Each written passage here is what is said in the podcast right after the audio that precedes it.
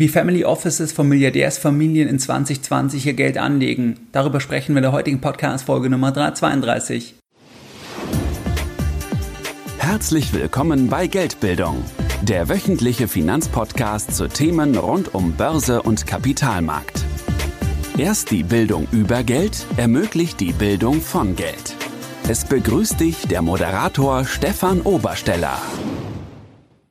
Herzlich willkommen bei Geldbildung. Schön, dass du dabei bist. Jeden Sonntag, da erhalten über 10.000 clevere Privatanleger meinen wöchentlichen Geldbildung-Newsletter und das Ganze seit vielen Jahren, seit 2014 und pünktlich versendet wie ein Schweizer Uhrwerk jeden Sonntag. In dem wöchentlichen Geldbildung-Newsletter, da sprechen wir über weitere Aspekte, die dich bei deiner erfolgreichen Geldanlage in Eigenregie unterstützen. Das können Themen sein wie Investments von Star-Investoren oder auch das Thema Edelmetalle oder auch das Thema der Bewertungssituation an den globalen Börsen oder auch das Thema von einzelnen Zinsentscheidungen. Was ist da wichtig für Privatanleger? Was ist wichtig beim Thema der drohenden Negativzinsen? Das heißt, solche und ähnliche Themen haben wir da in der Vergangenheit besprochen und werden wir auch in Zukunft besprechen. Und wenn du dort noch nicht dabei bist und wenn du jeden Sonntag Impulse möchtest, direkt in dein E-Mail-Postfach, dann schließe dich uns gerne an.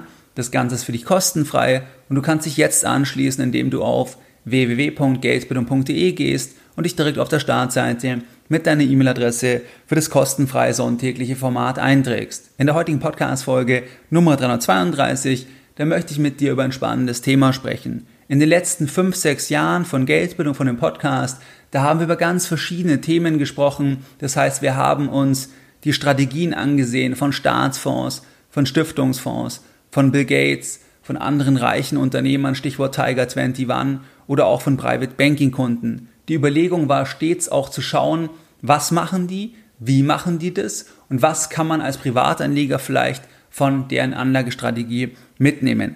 Heute in dieser Podcast-Folge schauen wir uns an, wie Family Offices von Milliardärsfamilien in 2020 ihr Geld anlegen. Das heißt, wie ist da die Vermögensaufteilung, wie ist die Strategie und wir schauen uns auch an, was da für Anpassungen vorgenommen wurden im Zusammenhang mit dem Corona-Crash und wir überlegen uns, was kann jeder Privatanleger von diesen Erkenntnissen lernen. Wir besprechen heute den Global Family Office Report 2020 der Schweizer Großbank UBS. Dieser Report von den Schweizern fokussiert sich wirklich auf die Superreichen. Das heißt, da wurden jetzt Anfang 2020 121 Single Family Offices aus der ganzen Welt befragt und in Summe verwalten die ein Vermögen von 140 Milliarden Dollar, von über 140 Milliarden Dollar und im Durchschnitt da haben die Familien ein Vermögen von 1,6 Milliarden Dollar. Das heißt, es geht hier wirklich um Milliardärsfamilien, wie die ihr Geld anlegen und was können wir als Privatanleger davon lernen. Ein Single Family Office verwaltet das Vermögen von einer einzelnen sehr, sehr reichen Familie. Ein Fall könnte beispielsweise sein, dass es ein Unternehmen in der Familie gibt, ein sehr großes Familienunternehmen, das wird irgendwann verkauft, weil es vielleicht keinen Nachfolger gibt oder keiner will es machen. Und dann wird ein hoher dreistelliger Millionenbetrag erlöst oder vielleicht auch ein Milliardenbetrag. Und dann soll dieses Geld langfristig investiert werden, damit auch die folgenden Generationen etwas davon haben. Und das wird dann über ein eigenes Family Office verwaltet. Das könnte ein Beispiel sein. Wie sieht jetzt die Vermögensaufteilung aus? Was wir hier besprechen, die Aufteilungen, das ist noch vor Corona, das heißt, es ist noch vor dem Corona-Crash im März. Im Durchschnitt sah die Vermögensaufteilung wie folgt aus, und zwar, dass 59% der Assets hier in traditionellen Assetklassen investiert war, und zwar in Aktien, Anleihen und in Cash. Die größte Position, die mit Abstand größte Position, das ist die Aktienposition. Das heißt, 29% von dem gesamten Vermögen ist einfach in börsennotierten Aktien investiert, wo auch jeder Privatanleger, egal wie viel Geld oder wie wenig Geld ein Privatanleger hat, da kann jeder Privatanleger in gleicher Weise investieren, weil das sind einfach börsennotierte ähm, Themen, sei es jetzt über Einzeltitel oder auch über ETFs. Das heißt, 29% stecken in Aktien, 17% stecken in Anleihen und 13% stecken in Cash. Das ist also der Teil der traditionellen Assetklassen, insgesamt 59 Prozent. Der zweite Teil, das ist der Bereich der alternativen Assetklassen mit 35 Prozent. Und hier gibt es ebenfalls drei Komponenten. Einmal Private Equity mit 16 Prozent, Immobilien mit 14% und Hedgefonds mit 5%. Das heißt, das ist der Teil der alternativen Assetklassen. Dann gibt es noch zwei Beimischungen, und zwar 3% Edelmetalle bzw. Gold und 3% Kunst und Antiquitäten. Das ist die Vermögensaufteilung im Durchschnitt von den befragten Teilnehmern. Was fällt hier auf? Hier fällt auf, dass die Cashquote dafür, dass das ja so reiche Anleger sind, dass die Cashquote ziemlich hoch ist mit 13% und es fällt auf, dass die Anleihenquote mit 17% ziemlich niedrig ist. Dafür, dass es ja so reiche Anleger sind und normalerweise ist da Anleihen doch noch ein bestimmter, ein bestimmter Bestandteil von dem Portfolio. Hier wird in dem Report auch erklärt, was da ein bisschen die Hintergründe sind. Und zwar, dass die Anleihenquote so niedrig ist, weil einfach das eine Reflexion ist, dass die Zinsen global ja so niedrig ähm, sind, dass wir teilweise Negativzinsen haben, wie in der Eurozone. Jetzt ist es ja so, dass die Zinsen global überall nochmal eigentlich runtergegangen sind und jetzt auch in den USA bei 0% sind. Das heißt, das ist ein Grund, warum hier die Anleihenquote nur noch so gering ist, weil einfach die Zinsen so weit unten sind. Die Cashquote ist so hoch, weil die Befragten einfach auch ein bisschen zurückhaltend sind. Das heißt, man hat irgendwo auch die Bewertungen gesehen und ist hier eher defensiv geworden und das ist dann Ausdruck von der höheren Cashquote. Du siehst hier also auch, dass hier superreiche Familien, wenn sie defensiver werden, dass sie dann die Cashquote rauffahren. Das heißt, sie sagen, dass Cash kurzfristig auch heißt, dass ich damit eine defensivere Strategie abbilden kann. Langfristig ist Cash ein schlechtes Investment. Da kommen wir auch noch dazu, dass sie in den nächsten Jahren die Cashquote abbauen wollen. Aber hier erstmal ein Learning für dich als Privatanleger, dass hier auch die Superreichen, die sagen erstmal kurzfristig, Cash ist schon ein Stück weit ein defensives Element, weil Cash fällt einfach im Crash zumindest mal nominal nicht. Aber klar, ich habe das Thema Inflation, ich habe das Thema, dass die Renditen bei Cash so niedrig sind, dass ich real deutliche Negativrenditen habe. Aber kurzfristig ist es eine defensive Komponente. Ein Investment Officer aus Zürich, der bringt da noch eine interessante Anmerkung in dem Report, und zwar, dass sie physisches Gold als alternative Währung ansehen. Physisches Gold sehen sie als alternative Währung an und er sagt, dass manche Familien auch durchaus mehr in Gold investiert haben. Das heißt, es gibt manche auch, die letzten Endes niedrige, zweistellige Prozentsätze von ihrem Vermögen in Gold investiert haben. Das heißt, du siehst also auch hier, dass im Durchschnitt ist die Goldquote, die Edelmetallquote ja bei 3%. Du siehst also, dass hier auch die Superreichen, die setzen hier auch ein bisschen auf Gold und manche je nachdem, wie man einfach in die Zukunft blickt, sind auch noch wesentlich stärker in Gold investiert. Während dem Corona-Crash, da war der maximale Drawdown, also was maximales Portfolio verloren hat, das war maximal im Durchschnitt bei 13 Prozent.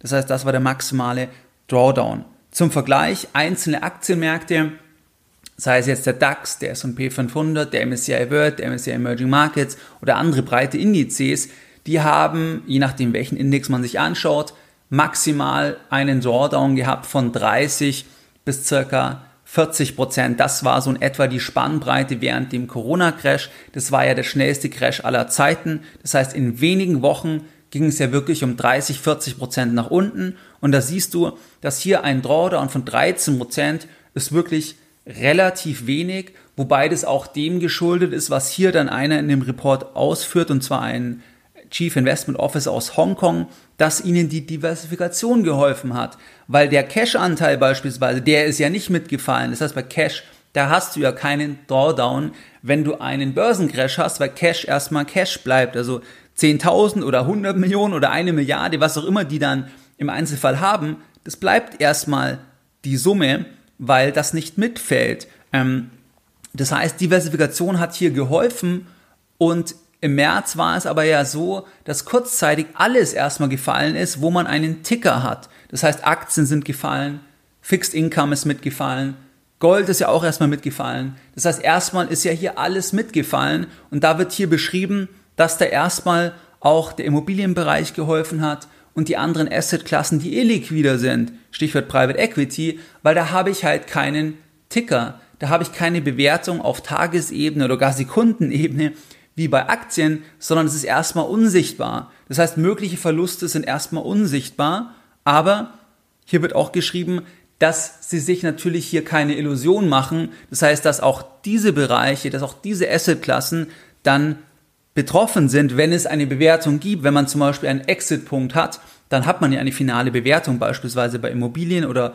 bei ähm, privaten Firmenbeteiligungen. Und da machen die sich keine Illusion, dass dann das auch wieder sichtbar wird. Aber interessant ist hier, dass da auch darauf verwiesen wird, dass es halt einen Bereich gibt, der erstmal unsichtbar ist in der Bewertung so gesehen, wo man die Schwankungen nicht sieht. Und das ist auch meine Erfahrung, dass es Anlegern sehr, sehr einfach fällt, an Immobilien zum Beispiel festzuhalten. Im März, da hat keiner, ich kenne niemanden in meinem Umfeld, der irgendwie gesagt hat, Moment mal, der jetzt in Immobilien investiert ist, Moment mal, wie stark sind meine Immobilien jetzt gefallen? Soll ich jetzt einen, in Anführungszeichen, Stop-Loss bei Immobilien setzen, ähm, was es ja so natürlich nicht gibt, aber soll ich irgendwie die Verluste begrenzen oder wie viel habe ich da vielleicht verloren? Niemand macht sich die Gedanken, weil ich den Ticker nicht habe. Ich habe den Ticker nicht und dadurch ist es viel einfacher, Buy and Hold zu betreiben. Das gleiche auch bei privaten Firmenbeteiligungen. Da gibt es auch den Ticker nicht und deswegen ist da viel weniger diese Panik, da ist viel weniger dieses emotionale Auf und Ab, weil dieser Ticker nicht da ist. Trotzdem darf man sich natürlich keine Illusion machen, dass wenn wir in einer langen Rezession sind, dann sind in der Regel auch alle Assetklassen betroffen. Das heißt, Stand heute, jetzt zum Zeitpunkt der Aufnahme der Podcast-Folge, da sind Wohnimmobilien, die sind sehr, sehr resilient jetzt bisher geblieben. Das ist jetzt eine Momentaufnahme. Das heißt, je nachdem, wie das weitergeht, kann diese Assetklasse auch noch betroffen sein. Aber das ist halt interessant, wenn jetzt zum Beispiel jemand sagt, dass diese Schwankungen, die bringen mich um meinen Schlaf, dann kann auch eine Antwort sein, dass halt Assetklassen geeigneter sind für die eigene Anlagestrategie, wo ich nicht diese Schwankungen habe. Das heißt, wo ich nicht jeden Tag weiß, bin ich jetzt 5% reicher oder ärmer, weil ich den Ticker nicht habe. Das kann auch eine Antwort sein. Und das hatte ich ja schon mal erzählt das hat der Tim Ferriss öfters gesagt, der ja diesen sehr, sehr großen Podcast hat, den ich auch empfehlen kann, dass er in keine Aktien investiert, weil er einfach da nicht dabei bleibt, weil er da einfach dann verkauft, weil er irgendwelche Entscheidungen trifft und deswegen investiert er lieber in Startups, wo das Geld weg ist. Also weg im Sinne, er schreibt das Ticket und dann ist es einfach weg und irgendwann kriegt er dann vielleicht wieder was, dann verdient er auch eine große Rendite, aber er hat nicht das, dass er jeden Tag genau weiß, ist es jetzt, ist es jetzt gestiegen, ist es gefallen. Das hat er da nicht und das verträgt er nicht, deswegen investiert er nur in private Themen. Einfach als Konsequenz, weil er sich selbst als Anleger kennt. Dann das Thema vom Rebalancing. Über die Hälfte der Family Offices haben im März, April und Mai ein Rebalancing durchgeführt, um ihre langfristige Vermögens- und Anlagestruktur beizubehalten. Das heißt, da waren sehr, sehr viele sehr diszipliniert und haben dann auch ein Rebalancing gemacht. Das heißt, dort nachgekauft, wo es stark gefallen ist, wo sie unter ihre Zielallokation gefallen sind und dort dann vielleicht verkauft, wo das Ganze dann einfach ein zu großer Anteil geworden ist. Wobei im März, wie gesagt, ist kurzzeitig erstmal alles gefallen letzten Endes, was an der Börse einen Marktpreis hat. Das heißt Aktien, Anleihen, auch Gold und so weiter. Dann zwei Drittel gaben an, dass sich ihr mittelfristiger Ausblick nicht verändert hat. Das heißt, durch Corona, durch die Rezession, in der wir uns jetzt befinden, da hat sich jetzt nicht alles verändert, dass die jetzt sagen, jetzt ist alles ganz anders deswegen, sondern wirklich zwei Drittel sagen, dass sich eigentlich mittelfristig das gar nicht so groß verändert hat. Zwei Drittel führten im Corona-Crash auch taktische Anpassungen durch und drehten bis zu 15 Prozent ihres Portfolios. Und da gab es jetzt bei den Befragten zwei Investorentypen. Und diese zwei Typen, die gab es auch bei Privatanlegern, die gab es eigentlich bei allen Formen von Anlegern letzten Endes. Das heißt einmal die opportunistischen Investoren, die letzten Endes gesagt haben, das ist eine Chance, da muss ich jetzt machen. Das heißt, die überverkaufte Assets eingesammelt haben und auf der anderen Seite auch risikoaverse Family Offices, also risikoaverse im Anleger und die haben dann Cash und Gold aufgestockt. Die haben gesagt, wer weiß, was noch kommt, wir wissen ja nie, wo unten ist. Also das ist ja auch wieder das Thema. Wenn du mitten in einem Crash bist, dann weißt du nie, wann der Crash vorbei ist. Du weißt nie, wo unten ist. Das weiß niemand. Niemand weiß, wo unten ist. Jetzt erst rückblicken können wir sagen, wo unten war für den Moment. Es kann auch sein, es kommt nochmal ein neuer Crash, wo wir auch diese Stände unterschreiten. Auch das kann niemand sicher sagen. Das heißt, wenn du mittendrin bist, ist die Schwierigkeit, dass du ein Stück weit immer ins fallende Messer greifst, wenn du ein opportunistischer Investor bist. Und ähm, da kann ich dir meine Folge empfehlen zum Corona-Crash. Die habe ich ziemlich genau auf dem Tiefpunkt ist die veröffentlicht worden. Ziemlich genau auf dem Tiefpunkt. Das wusste ich zu dem Zeitpunkt natürlich nicht. Aber hör dir an, was ich da gesagt habe, weil genau das habe ich zum Beispiel auch gemacht, was ich da gesagt habe. Das heißt, man weiß nie mittendrin, wo unten ist. Man kann nur sagen, jetzt gibt es Chancen, jetzt ist die Panik sehr groß, jetzt ist das Ganze überverkauft. Aber was überverkauft ist, kann in einer Phase der Panik auch noch stärker überverkauft werden, was dann heißt, dass du erstmal Verluste hast. Das heißt also, zwei Investorengruppen hier bei diesen Superreichen. Einmal die opportunistischen Anleger und das andere Mal letzten Endes sehr risikoaverse im Anleger, die dann Cash und Gold aufgestockt haben. Du siehst aber auch, was machen hier Superreiche, wenn sie sagen, mir ist jetzt das Ganze zu heiß, ich weiß nicht, wie das weitergeht, wenn sie letzten Endes defensiver werden wollen. Sie stocken Cash auf und sie stocken Gold auf. Und genau das kannst du als Privatanleger auch machen. Das heißt, wenn du sagst, du bist nicht sicher, ob irgendwie nochmal was kommt, du bist zu stark investiert, du kannst das Risiko nicht mehr tragen, dann kannst du einfach sagen, ich stocke Cash auf, ich nehme ein bisschen was raus, nicht alles, nicht 0 oder 1 als Entscheidung, sondern du nimmst ein bisschen was rauf und gehst vielleicht in Assets ein bisschen mehr rein, wie zum Beispiel Gold. Das machen hier auch die Superreichen.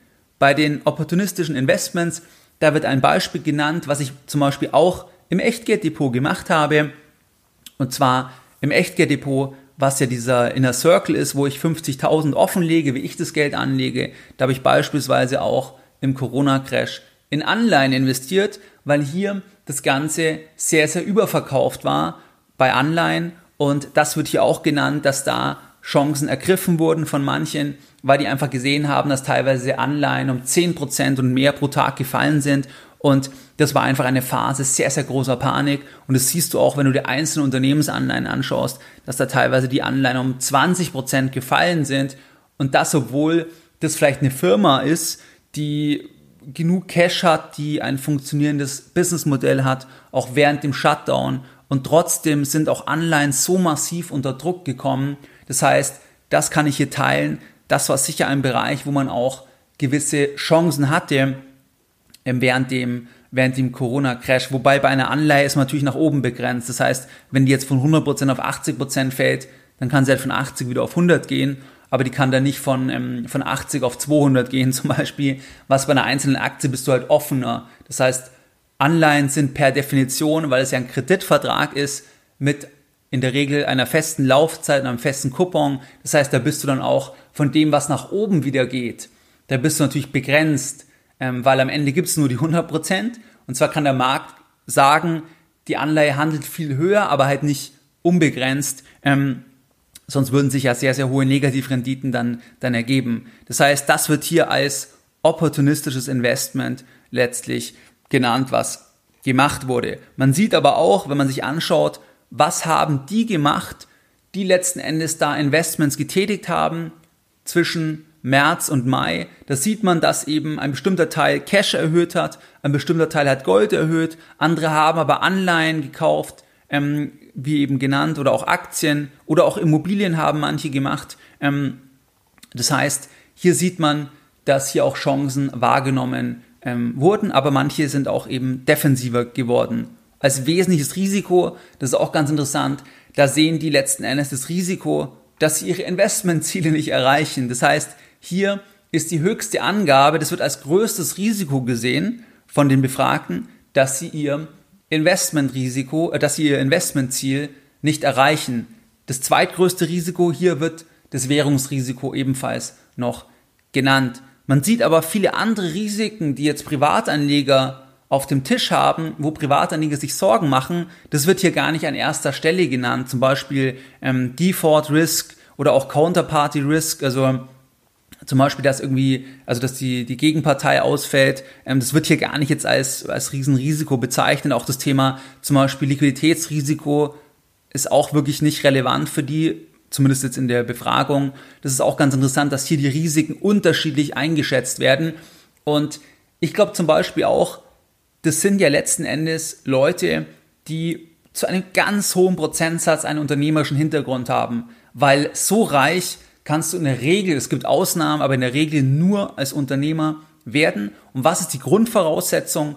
Die Grundvoraussetzung ist Optimismus. Das heißt Chancenorientierung. Was für Möglichkeiten habe ich? Einen positiven Blick auf die Welt. Und hier siehst du auch den Unterschied, dass es ja sehr, sehr viel Untergangsliteratur gibt, Untergangspropheten gibt, hier sehr, sehr viel beschrieben wird, aber das ist immer eine riesige Diskrepanz zu wirklich reichen Leuten, weil wirklich reiche Leute, egal wie die Lage ist, die sind chancenorientiert und schauen, was kann ich machen, welche Möglichkeiten habe ich, weil sonst wirst du ja nie so reich. Niemand baut ja so ein großes Unternehmen auf, wenn er Pessimist ist. Das heißt, wenn er nicht glaubt, dass das, was er tut, was er jetzt anstößt, die Investments, die er jetzt in der Firma macht, dass sie sich langfristig auszahlen. Das machst du ja nur, wenn du Optimist bist. Ähm, ansonsten würdest du ja nie investieren, weil du immer sagen würdest, wer weiß, ob es sich rechnen wird. Ähm, das weiß ich ja nie. Jedes Investment ist ja immer in die Zukunft gerichtet, sei es jetzt innerhalb von einer Firma oder auch an der Börse oder auch sonst wo. Du bist immer davon abhängig, dass die Zukunft sich so darstellen wird, wie du halt angenommen hast zum Zeitpunkt von dem Investment. Also du hängst immer ein Stück weit an der Zukunft. Und wer halt sehr pessimistisch ist, wer glaubt, dass alles den Bach runtergeht, in der Regel haben diese Leute wenig Geld. So also nicht alle natürlich, aber es ist schon so, dass ich das beobachte, dass Optimismus, dass das halt sehr, sehr oft bei extrem Erfolgreichen zu beobachten ist. Jetzt könnte man natürlich auch sagen, das ist Survivorship Bias, weil ähm, es gab sicher auch sehr viele optimistische, die dann gescheitert sind, die dann in der Insolvenz sind, die dann irgendwann zu Pessimisten vielleicht geworden sind. Auch möglich. Aber ich glaube generell, unabhängig jetzt von der eigenen Vermögenssituation, dass ein gewisser Optimismus und auch eine Chancenorientierung, das heißt, egal wie die Rahmenbedingungen sind, ich kann die nicht immer ändern und ich kann die in der Regel ja nicht ändern, die Rahmenbedingungen, ähm, ich muss mich darin zurechtfinden und schauen, was sind meine Möglichkeiten, was sind meine Chancen. Und das siehst du da auch wieder, dass die letzten Endes sicherlich eher optimistischer sind. Das siehst du, was die an Risiken sehen, dass das ähm, abweicht von dem, was jetzt der normale Privatanleger an Risiken zum Beispiel sieht, dass der glaubt, alles geht den Bach runter, ähm, Aktien, das macht überhaupt keinen Sinn, das ist irgendwie eine reine Abzock oder irgendwas in die Richtung oder alle Währungen werden zusammenbrechen, weil was ist denn die Konsequenz dann? Das musst du immer weiterdenken. Was ist die Konsequenz aus dem? Also wie sollte man dann sein Geld ähm, anlegen? Und das siehst du, dass halt hier sehr reiche Anleger, das hatten wir in den letzten Jahren ja immer wieder besprochen, dass sie da schon einen abweichenden Blick auf das, auf das Thema haben. Was gibt's jetzt für Anpassungen bei der Asset Allocation über die nächsten zwei, drei Jahre? Das heißt, wir haben gesehen, dass die relativ viel auch in Cash haben. Und hier können wir klar sehen, dass die sagen eigentlich in der Tendenz, dass sie Cash abbauen wollen. Sie wollen Cash reduzieren in den nächsten zwei, drei Jahren und sie wollen auch Anleihen reduzieren. Das heißt, da wollen sie das Ganze runterfahren, vor allem auch von entwickelten Märkten, logischerweise, weil da sind die Renditen jetzt ja nochmal extrem gefallen. Das heißt, wir haben global sehr, sehr viele Zinssenkungen gesehen und wir sind jetzt in den USA bei Null, in der Eurozone bei Null. Und wie kannst du jetzt noch Geld verdienen? Da kannst du halt Geld verdienen, wenn die Zinsen noch weiter fallen und du hast eine Anleihe, dann wertet die halt erstmal weiter auf. Aber wenn du die Anleihe bis zum Ende hältst, dann ist das Ganze hier in der Regel relativ überschaubar. Das heißt, da gibt es jetzt nicht mehr die riesigen Möglichkeiten. Also die Renditeerwartungen sind jetzt für den gesamten Bondmarkt, vor allem auch bei, bei Staatsanleihen, schon sehr, sehr mager. Es gibt im Unternehmensanleihenbereich Ausnahmen, es gibt auch im Emerging Markets Bereich im, im Ausnahmen. Aber wir sehen eine Tendenz, dass die hier sagen, in den nächsten zwei, drei Jahren Cash abbauen, Anleihen abbauen. Und wo wollen sie rein? Sie wollen rein in Aktien, Emerging Markets und auch ähm, entwickelte Länder und ähm, sie wollen aber auch stark in alternative Assetklassen. Das heißt stark auch in Private Equity. Immobilien wird auch ganz stark genannt. Infrastrukturinvestments. Auch in Hedgefonds wollen die mehr rein. Das heißt, wir können zusammenfassen und was noch interessant ist, auch in Gold wollen sie rein. Also mehr in Gold. Also raus aus Cash, raus aus Anleihen. Man könnte sagen, raus aus Geldwerte und in Anführungszeichen rein in, in Sachwerte der Begriff der Sachwerte wird auch etwas überstrapaziert, aber sagen wir mal, man könnte sagen, raus aus Geldwerte, rein in Sachwerte. Das ist im Prinzip hier das, was man sehen kann auf Basis der Befragung, was sie die nächsten zwei, drei Jahre äh, machen wollen.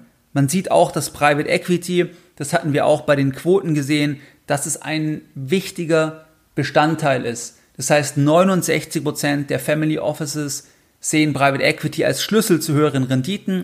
Für viele ist das Thema Private Equity auch im Blut. 34 Prozent sagen, dass es auch die Leidenschaft ist von dem Eigentümer. Das ist ja auch wieder klar, weil in der Regel hatte ich ja eben angedeutet, werden das Leute sein mit einem unternehmerischen Bezug, weil andernfalls ist es sehr, sehr schwierig, ein solch großes Vermögen aufzubauen. Und da liegt das Ganze dann sehr, sehr nahe, auch Direktinvestments in andere Unternehmen, wo man auch einen Einfluss nehmen kann. Das sagen nämlich hier 35 Prozent, dass sie auch die größere Kontrolle bei Private Equity als großen Vorteil ansehen, weil auch die haben, wenn die jetzt in Apple investieren, und auch wenn die eine Milliarde haben und dann haben die von einer Milliarde zum Beispiel, sagen wir mal, was war die Aktienquote, wenn wir uns das nochmal anschauen, dann war die Aktienquote 29 Prozent. Dann sagen wir, die haben dann 290 Millionen in Aktien und von den 290 Millionen, da sind, da ist ein bestimmter Teil Apple, dann haben die da natürlich auch 0,0 Einflussmöglichkeiten. Also genauso viel oder wenig Einflussmöglichkeiten wie jemand, der 10.000 in Apple hat, weil es, auch wenn das eine riesige Summe ist, trotzdem bei Apple noch irrelevant im Prinzip ist. Zum Vergleich, der Warren Buffett mit Berkshire Hathaway, die haben 60, 70, 80 Milliarden oder mehr, ich weiß jetzt nicht, wie genau der aktuelle ähm, Wert ist, haben die in, in Apple. Und das, ähm, also das sind auch nur ein paar Prozent letzten Endes von der Firma, weil die Firma halt so wertvoll an der Börse ist. Das heißt, auch eine sehr reiche Familie bei börsennotierten Gesellschaften, bei großen Aktien, da haben die auch nicht irgendwie ein Mitspracherecht, weil der Anteil dann immer noch viel zu klein ist. Das heißt, da müsste man noch viel reicher sein. Da müsste man dann wirklich irgendwo ähm, 50 Milliarden haben und dann einen Großteil in ein einzelnes Unternehmen investieren, weil gerade die ganz großen Gesellschaften wie Apple, Microsoft und so weiter, die sind halt so hoch kapitalisiert, dass man da dann im Bereich von 1000 Milliarden ist. Und ähm, so gesehen sagen die hier, dass Private Equity halt der große Vorteil ist, dass man hier einfach auch eine größere Kontrolle hat und es ist halt wirklich auch das Thema, es liegt im Blut oft von dem Eigentümer, von dem, wo das Geld kommt, weil das halt oft auch Unternehmer sind.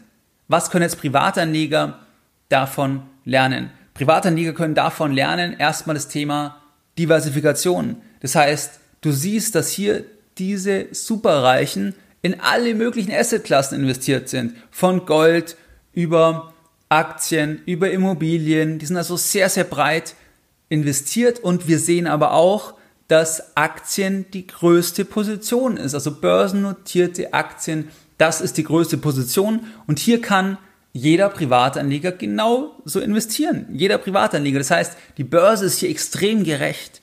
Die Börse ist extrem gerecht, weil du siehst hier, dass die hier auch einen großen Teil in Aktien haben und jeder kann da genauso investieren und da gibt es keine Vorteile, weil die jetzt hunderte Millionen in Aktien investieren. Das heißt, da hast du keinen Nachteil.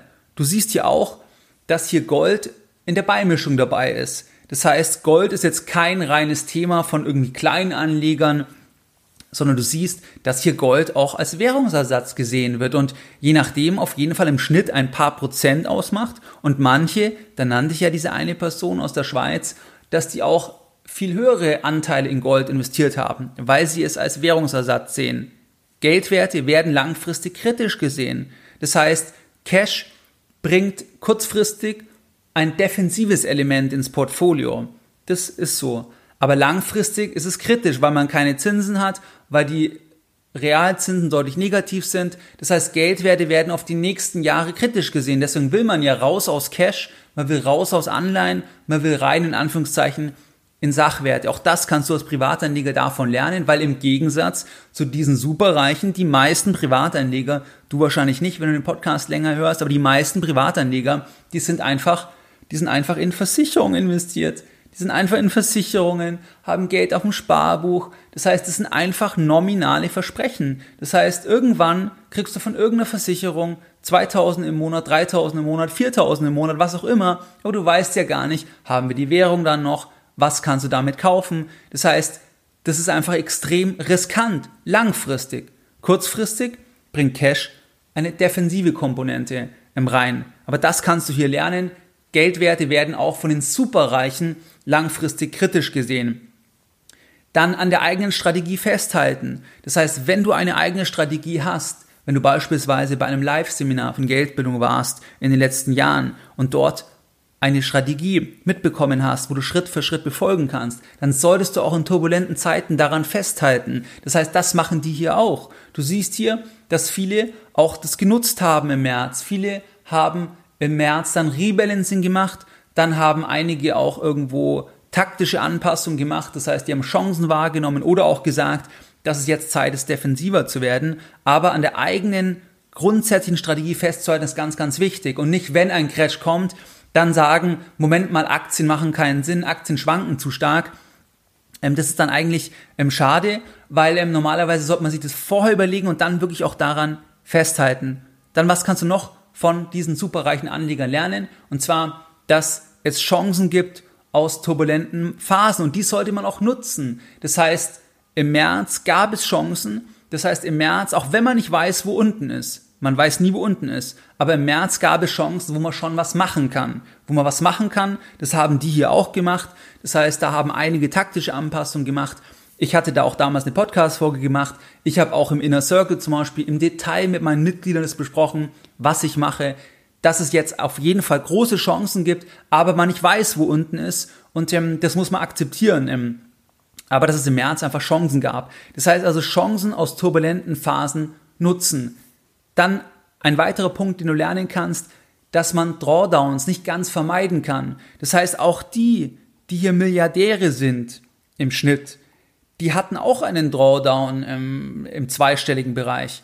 Und dieser Drawdown, der tut natürlich auch weh. Also 13% Minus ist auch schon ein ordentliches Minus. Ähm, vor allem, weil ja auch Teile vom Portfolio keine Bewertung haben. Das heißt, wahrscheinlich das tatsächliche Minus war dann wahrscheinlich noch höher, wenn man irgendwo Bewertungen gehabt hätte von den ähm, illiquiden Bereichen, beziehungsweise man hätte wahrscheinlich Sachen gar nicht verkaufen können, teilweise ähm, zum Zeitpunkt der großen Panik. Aber du siehst, dass auch die es nicht schaffen, dass es da gar keinen Drawdown gibt. Das heißt, die schaffen es nicht, dass es dann einfach raufgeht, also irgendwie jeden Monat ein Prozent raufgeht, zum Beispiel, wie so an der Schnur gezogen.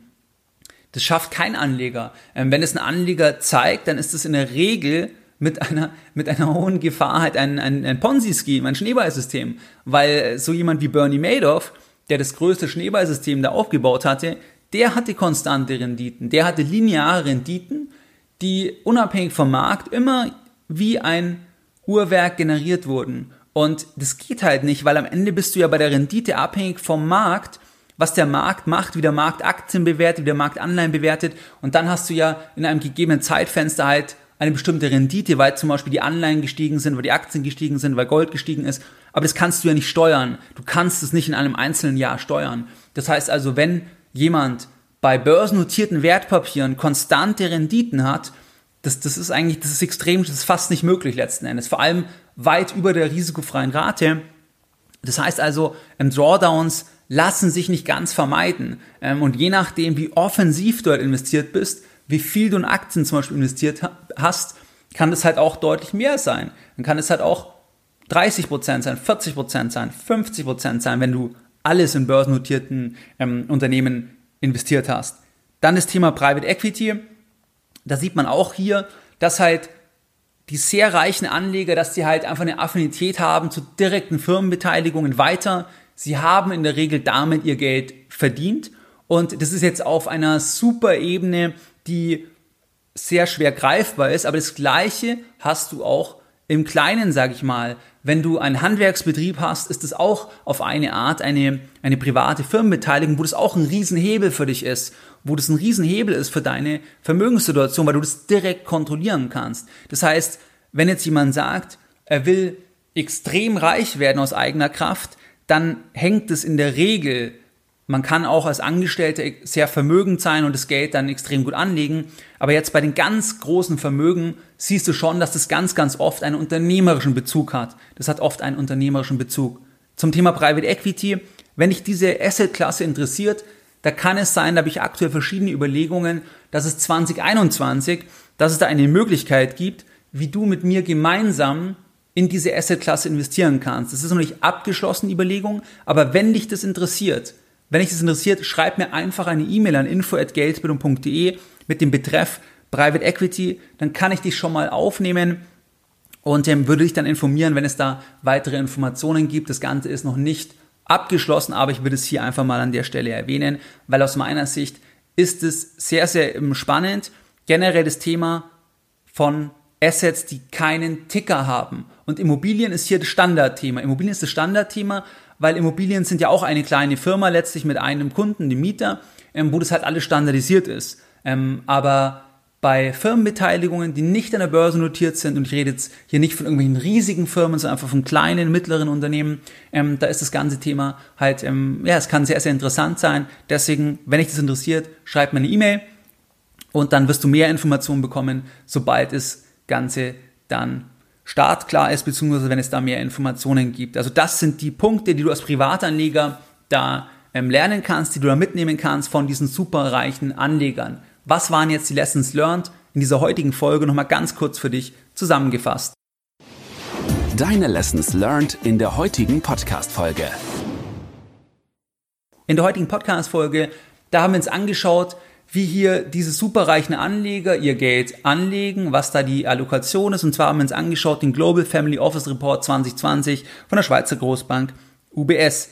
Wir haben gesehen, dass Aktien der größte Teil vom Portfolio ist. Das heißt, 29% Aktien, 17% Anleihen, 13% Cash, 16% Private Equity, 14% Immobilien und 5% Hedgefonds und dann noch 3% Gold, Edelmetalle und 3% Kunst und Antiquitäten als Beimischung.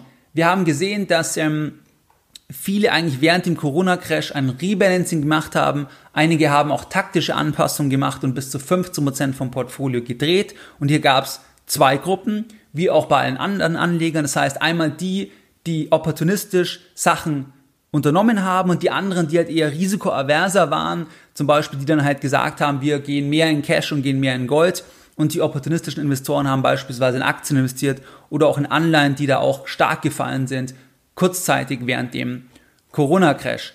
Dann haben wir gesehen, dass in den nächsten zwei, drei Jahren wollen die tendenziell Cash abbauen, Anleihen abbauen, ähm, und vor allem eigentlich mehr reingehen in Aktien, ähm, aber auch in ähm, Immobilien, Private Equity, ähm, Hedgefonds und auch Infrastruktur, Investments.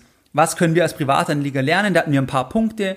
Diversifikation, Aktien sind wichtig, Gold als Währungsersatz, Geldwerte kritisch sehen, an der eigenen Strategie festhalten, Chancen aus turbulenten Phasen nutzen und Drawdowns lassen sie nicht ganz vermeiden und das Thema Private Equity, Firmenbeteiligungen, das hängt oft sehr, sehr stark zusammen mit sehr reichen Anlegern. Das heißt, dass sehr, sehr reiche Anleger in der Regel einen unternehmerischen Hintergrund haben. Wie du es gewohnt bist, da möchte ich auch die heutige Podcast-Folge wieder mit einem Zitat beenden und heute mit einem Zitat von Geldbildung. Geldbildung schadet nur dem, der keine Geldbildung hat. Mehr Informationen zu Themen rund um Börse und Kapitalmarkt findest du unter www.geldbildung.de. Und immer daran denken, Bildung hat die beste Rendite.